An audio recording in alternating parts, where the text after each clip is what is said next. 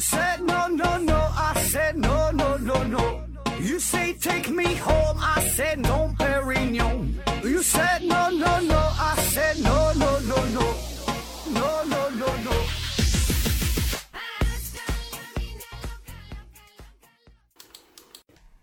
拼命探索，不计后果。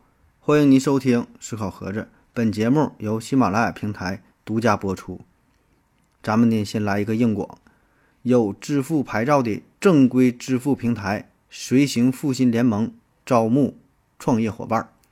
随行复兴联盟有需要在家兼职创业的小伙伴可以联系一下，有需要呃自己需要支付设备的也可以联系一下。微信号是幺七三六幺八八一二三四，微信号幺七三六幺八八一二三四，啊，它这个名字叫做“随行复兴联盟”，随行复兴联盟。嗯，那好了啊，这期呢，咱还是回答听友的问题啊，看看听友们这些乱七八乱七八糟、稀奇古怪的问题。第一个问题，再改我网名，我咒你。提问说，为什么童话里最有出息的、最漂亮的、最善良的都是最小的女儿？啊，说这个童话里边哈，这小女儿都是比较优秀。呃，特别是咱看外国的一些童话故事，啊，确实基本都是这样的设定。一般呢，家里边都是三个孩子啊，如果是三个女孩的话呢，这里边的小女儿最出名、最漂亮、最善良、最可爱、最讨人喜欢。然后呢，大女儿、二二女儿可能也挺漂亮啊，但是通常她们可能不是什么好人啊，都是，呃，会有一些坏心眼儿，比较恶毒。那如果换作是三个儿子的话，一般呢都是小儿子，他呢是最勇敢、最英俊，呃，最后呢成为了英雄啊，拯拯救世界。而老大、老二呢，可能就是比较笨，或者呢他们喜欢用一些歪门邪道的办法啊，最后呢就是失败了啊，基本上都是这种形式的设定。那为啥会有这种形式，会有这个套路啊？这有不同的解释。呃，这种模式呢叫做三兄弟模式啊。三兄弟有一种说法呢，这个是源于西方的圣经啊，因为在圣经当中呢就出过出现过类似的情节，比如说该隐是杀了呃亚伯，呃诺亚呢是放逐了韩啊，都是这个兄弟哈，三兄弟。所以呢，这也就成为了后来。很多神话的原型，呃，其他一些文学的创作也都是借鉴了这种方式。还有一种说法呢，说这种三兄弟的模式是受到了莎士比亚的影响。那现代童话的雏形啊，是大约诞生于十九世纪左右。那么那个时候，无论是童话的创作呀、儿童的教育啊等等啊，都是深受莎士比亚作品的影响。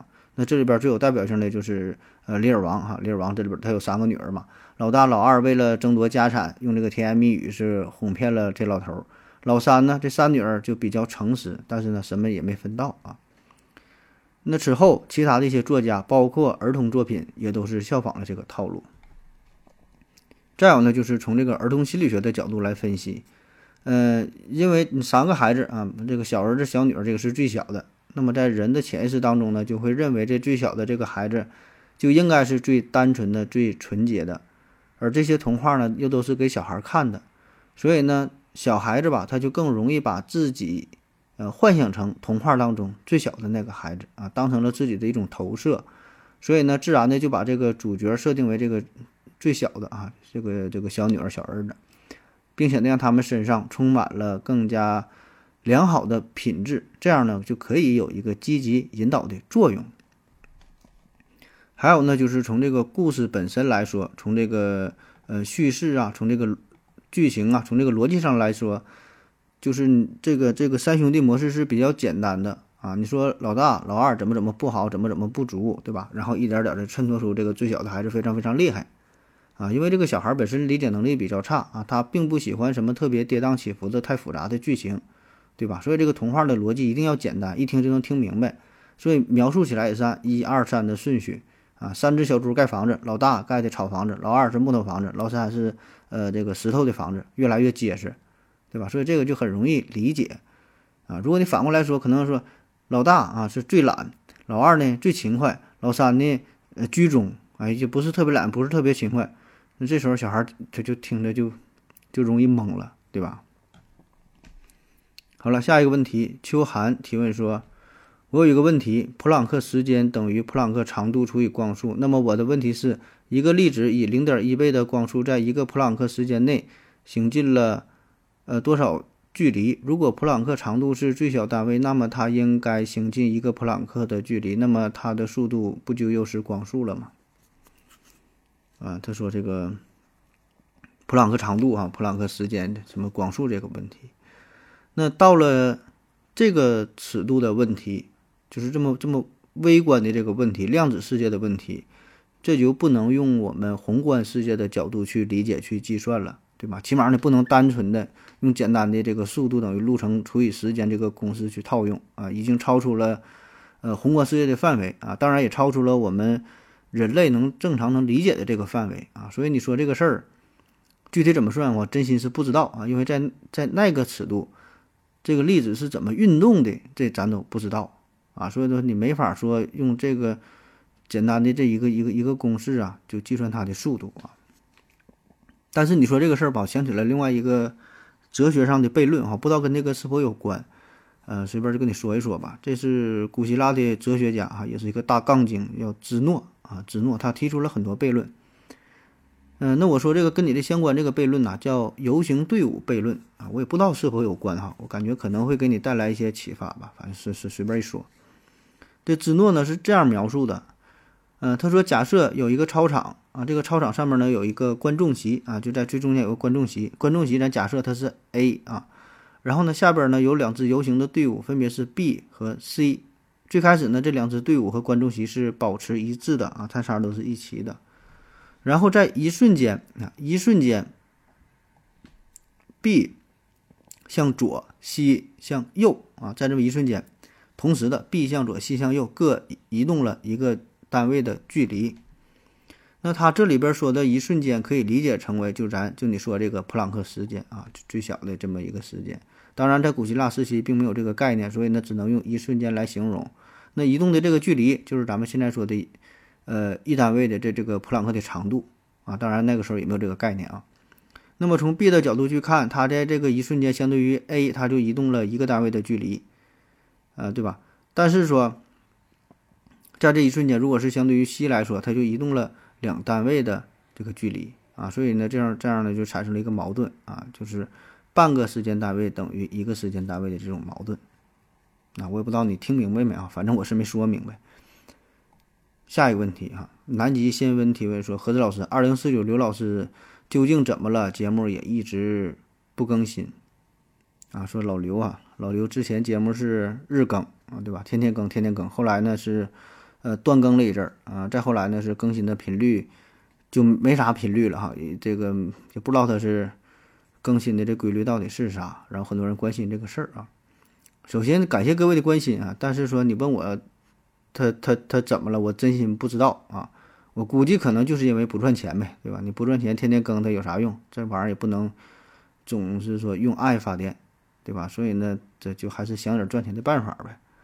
啊，当然了，具体老刘怎么想，我并不知道哈，对吧？因为这个，嗯，做节目这个事儿啊，每个人都有自己的选择，都有自己的规划啊。老刘他做节目，至于他怎么想的，真心不知道。人家愿意怎么想就怎么想，人家愿意怎么做。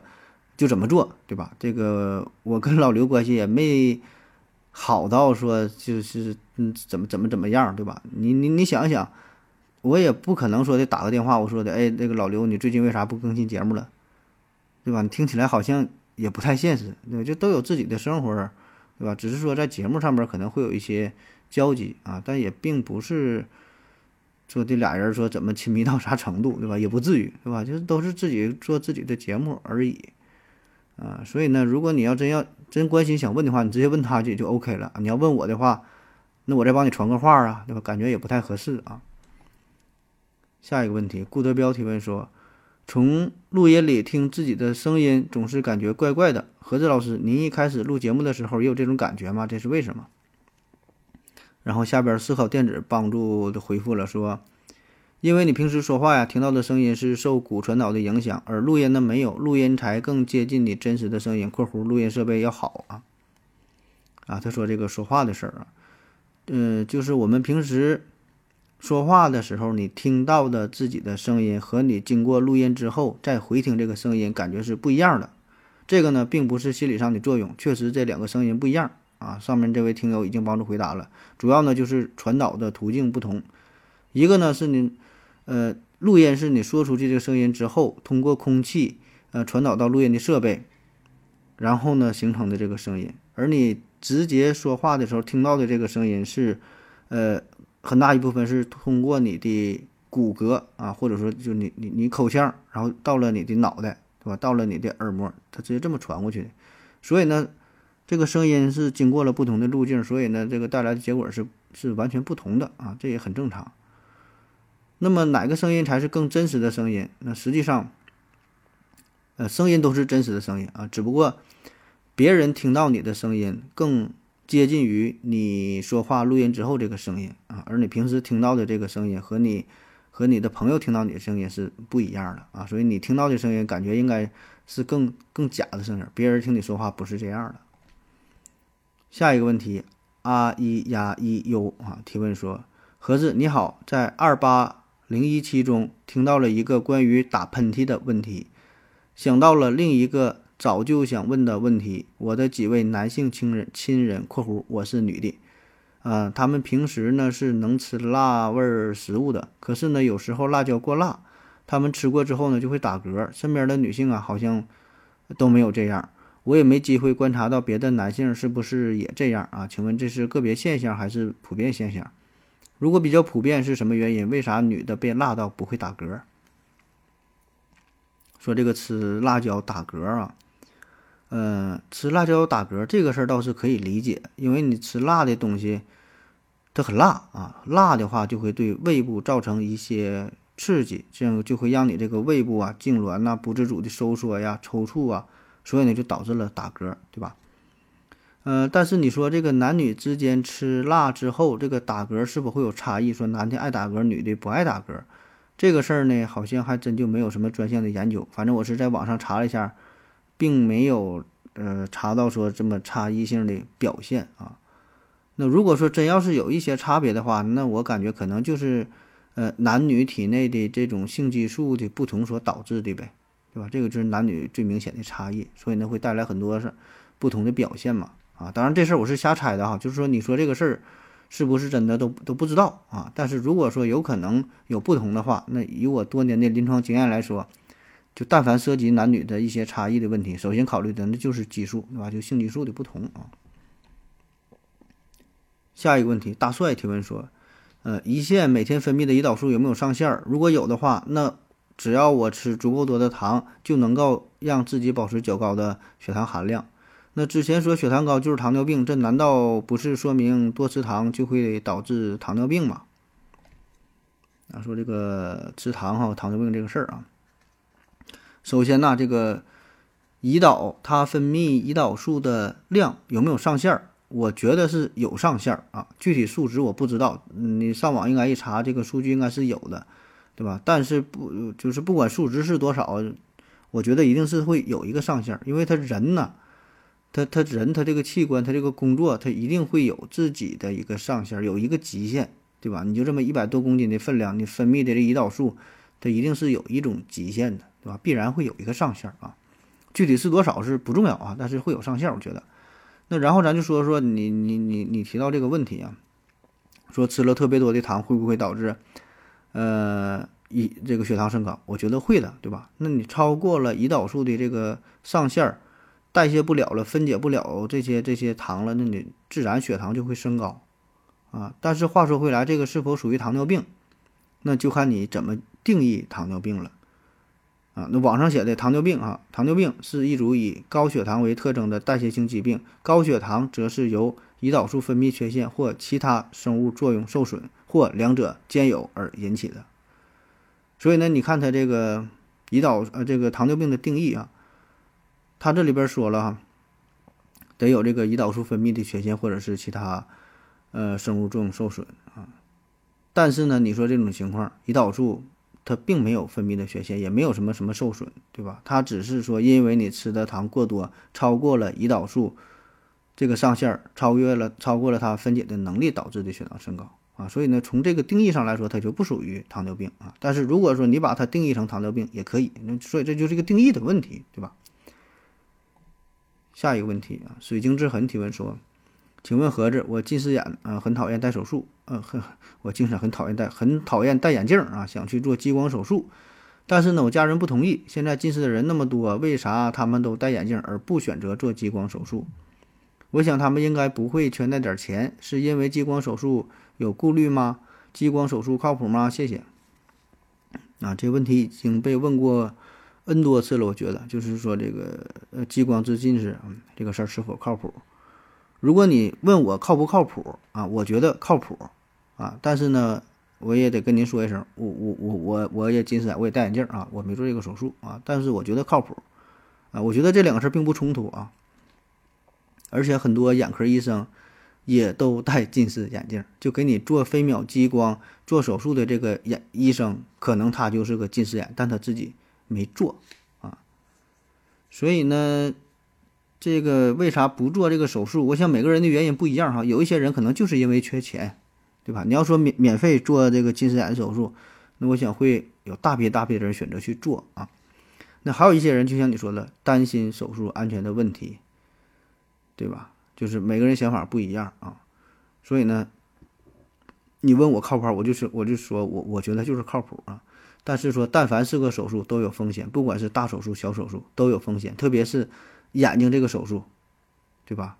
这就属于啥？风险极低啊，但是有风险就是大事儿啊。就像坐飞机一样，你说坐飞机靠不靠谱？我觉得也靠谱，但是每年也都会有掉下来的啊。飞机掉下来，这生存率极低啊。所以说这个事儿。咋说？您自己选择，啊，您自己选择啊，您就像您自己选择你坐不坐飞机一样。下一个问题，奥卡姆提到提问说，每次国外反华势力利用边疆问题、香港问题打压搅乱政治经济，得到的结果是我们的凝聚力更强了，经济更好了。他们为什么乐此不疲？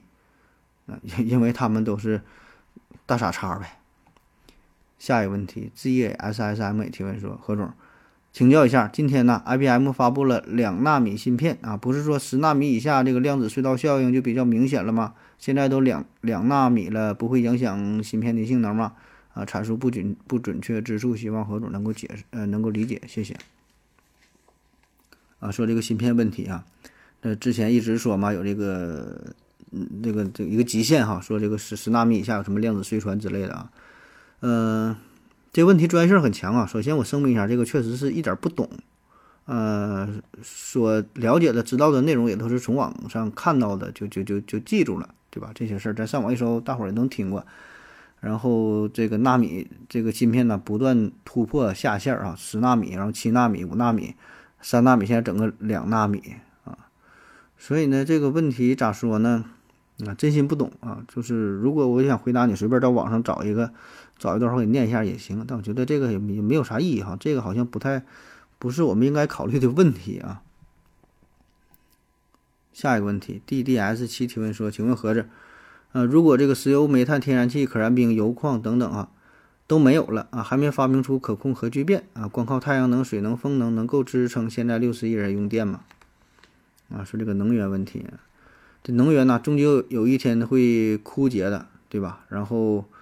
呃，剩下的可能就是你说这个什么太阳能、水能、风能，那么这个是否能够支撑七十亿人用电，这就看你咋用呗，对吧？你咋咋咋用呗，就不像现在这么浪费，可能维持着用。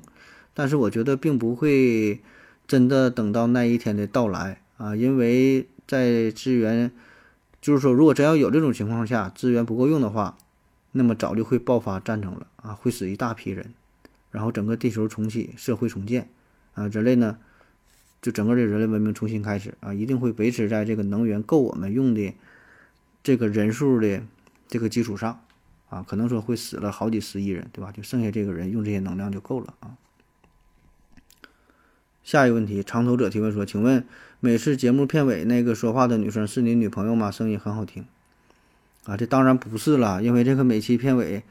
你仔细听一听，每期片尾的那个那个配音是不一样的，是很多女生啊，这都是我们公司的职员哈，都是非常专业的主播。下一个问题，D D S 七提问说，请问何子老师，呃，为什么有的人呢不喜欢去亲戚朋友家买东西？比如呢，我们村有个种西瓜的，但是呢，我们村人呐都不买他的，只有我买啊。有钱为什么要给别人赚哈？给亲戚给自己的亲戚朋友赚，他不香吗？啊，说不在自己亲戚朋友买东西这个事儿啊，嗯，你说这个吧，我我有时候可能也会有这种心理，就是反倒不愿意去自己比较熟的这个店儿里边买东西，因为啥呢？我觉得这就是比较麻烦啊，因为你这种亲戚朋友，你到那会儿买东西吧，你就是就给钱这个事儿，你不可能不给钱对吧？你你买东西不可能不给钱。但是你给钱吧，他还不好意思要这个钱，特别是关系比较好，你买的这个东西还不是很贵的话，就比如说你夏天到那会儿买个雪糕一块钱，然后呢，他必然会跟你客气客气，对吧？就是他本身他做生意必须得，当然得要这个钱，起码他有成本的。但是呢，有的时候呢就比较尴尬，对吧？然后两个人就来来回回的，哎，拿去吃吧，怎么怎么地的，对吧？所以这个时候就就比较麻烦。整的跟打架似的，啊？所以呢，就莫不如直接去一个不认识的地方，就是扫码给钱，OK 就走了，就完事儿了，啊。还有呢，就是我自己想到的，不知道对不对，就是如果出现了一些质量上的问题，那如果你是从你的亲戚朋友家买的，那么这个时候呢，可能就不太好意思去找他算账，所以呢，莫不如咱就不去他那买，对吧？你就就正常买卖，出现什么问题了，回去一说一解决。啊，所以呢，跟熟人之间可能反而会增添一些麻烦。那有的人可能怕麻烦啊，那就不去你那买了啊。下一个问题，雅致半圆提问说：“何子老师你好，我想咨询一个关于书法的问题。呃，请问著名的书法作品，呃，《兰亭序》啊，到现在呢也没有一个真迹，存世的呀都是后人临摹的版本。那在这样的情况下，如何去判断临摹版和真迹的差别？”又如何把《兰亭序》定为天下第一行书啊？谢谢。说《兰亭序》啊，呃，王羲之写《兰亭序》这个这个这这个事儿啊，那咱都知道这个《兰亭序》是王羲之写的，对吧？这个咱是上学上学时候课文上都都都学过，都背过，对吧？字儿写的好，文章内容也好啊。但是现在流传的这些版本，咱们看到的所谓的这个《兰亭序》这些字儿啊，写的很好看，这些字儿。并不是王羲之的真迹啊，而是后人临摹的。那咱说当时啊，王羲之写完这个套《兰兰亭序》的时候啊，自己也是特别开心啊，倍儿开心。一看这字儿写的太他妈好了啊，自己给自己感动哭了。然后就想再重写几遍哈，就是感觉字儿很很好嘛，就想再写一写，看看还能不能写出这些字儿。但是呢，再也找不到这种感觉了。所以呢，他就自己感叹说：“吃。”神助耳啊，何武能力之？就说这个呀，是是是有神仙来帮助我啊，写出来这些字儿，它并不是我自己的能力能够达到的啊。后来再怎么写也写不了这么好，就没有这种感觉，没有这个劲儿了。那么他呢，写完这个字儿之后，再说自己也是非常喜欢这个字儿嘛，也是非常看重这个字儿，就把这个《兰亭序》作为传家宝，一代一代的往下传，传给他的孩子、孙子，这么这么往下传，一直。传到了他的第七代孙啊，智勇，第七代孙。我当时查资料的时候，看这会儿还没看明白，我 我以为是一直传到了他的第七代啊，孙志勇。合计这个孙志勇，你首先听这个名儿，感觉好像是咱们村的哈，第七。而且呢，他姓王羲之，姓王啊，传到了第七代孙志勇，这个怎么改姓孙了？啊，后来一看啊，这我断句断的不对，传到了第七代孙，第七代孙子嘛。智勇，啊，智勇这个是大书法家呀，智勇也是一个佛家弟子啊，智勇嘛，他这这这个创的这个永字八法，永字八法写这个永字啊，怎么写嘛？智勇，这是是这个王羲之的后代啊，传到他这块儿。那么这个《兰亭序》到了他的手中，嗯，他也是非常重视啊，就是好好保管。那在他临死之前呢，传给了他的弟子辩才和尚。辩才啊，一个和尚也是非常喜欢书法，然后他也知道这个《兰亭序》价值连城啊，视为珍宝，但是后来很不幸啊，是被骗走了啊，落入到了帝王家，被唐太宗李世民骗去了。那么再后来呢，述说简短啊，这个唐太宗李世民死了之后，就他也非常喜欢书法，他就把这个这个这个兰亭序埋起来了啊，兰亭序跟唐太宗一起埋起来了啊，这回事儿。那说是埋起来了，后来在五代时期啊，有人就去盗墓，挖了这个唐太宗李世民的墓，在这里边呢是出土了很多很多的珍宝，但是唯独并没有发现兰亭序。所以呢，到这时候这个兰亭序到底去向如何，就成为了历史上一个不解之谜，不知道了啊，找不到了。那么现现存的这个兰亭序哈，这个字儿，哎，这这咱都看出了，这个是从哪来的？啊，其实呢，这也是大有来头。嗯，再说了，这个唐太宗他生前就非常喜欢书法，非常酷爱《兰亭序》嘛，所以呢，他找了很多很多大书法家，都是精心的临摹，照着写这个这个《兰亭序》，还有很多石刻的拓本等等啊。嗯，写完之后呢，赐给他的皇族啊，赐给他的宠臣呐、爱妃呀，啊，所以呢，民间有很多的《兰亭序》的版本，而且写的都很好，都是大书法家临摹的，啊，所以虽然这个真迹可是很难找到。啊，但是留下的这个临摹作品不少，然后呢，可以通过这些临摹的作品找到一些共同点啊，也基本呢可以还原出这个王羲之的作品。那么比较有名的有五大临摹版本，还有这个什么欧阳欧欧阳询的呀，还有谁谁谁，就也是各有各的特点嘛。那说这里边最能体现兰亭风骨的这个临摹本呢，是叫定武本啊。这个是唐代大书法家欧阳询写的。那最能体现兰亭序意蕴的这个呃临摹本呢，是唐代大书法家这个虞世南写的。呃，这也叫天历本哈。说最能最能体现呃兰亭序魂魄的这个摹本呢，是这个啊楚本哈，褚时良写的。完了后来呢，有这个米芾在上面题诗嘛，这叫米芾题诗本。嗯，还有很多很多的版本吧，很多版本，还有什么什么神龙本啊，呃，等等等等啊。所以呢，虽说到现在已经没有这个《兰亭序》的真迹存在，看不到了，但是我们通过这些临摹的版本啊，基本上也可以感受到真迹的十之八九的风韵啊，应该也是大差不差。那至于说为什么把这个《兰亭序》定为天下第一行书啊，道理很简单，就是因为好看呗。啊，那好了啊，感谢您各位的收听，谢谢大家，再见。感谢您的聆听。如果您也想提问的话，请在喜马拉雅平台搜索“西西弗斯 FM”，在最新一期的节目下方留言即可。欢迎您的参与，我在这里等你哦。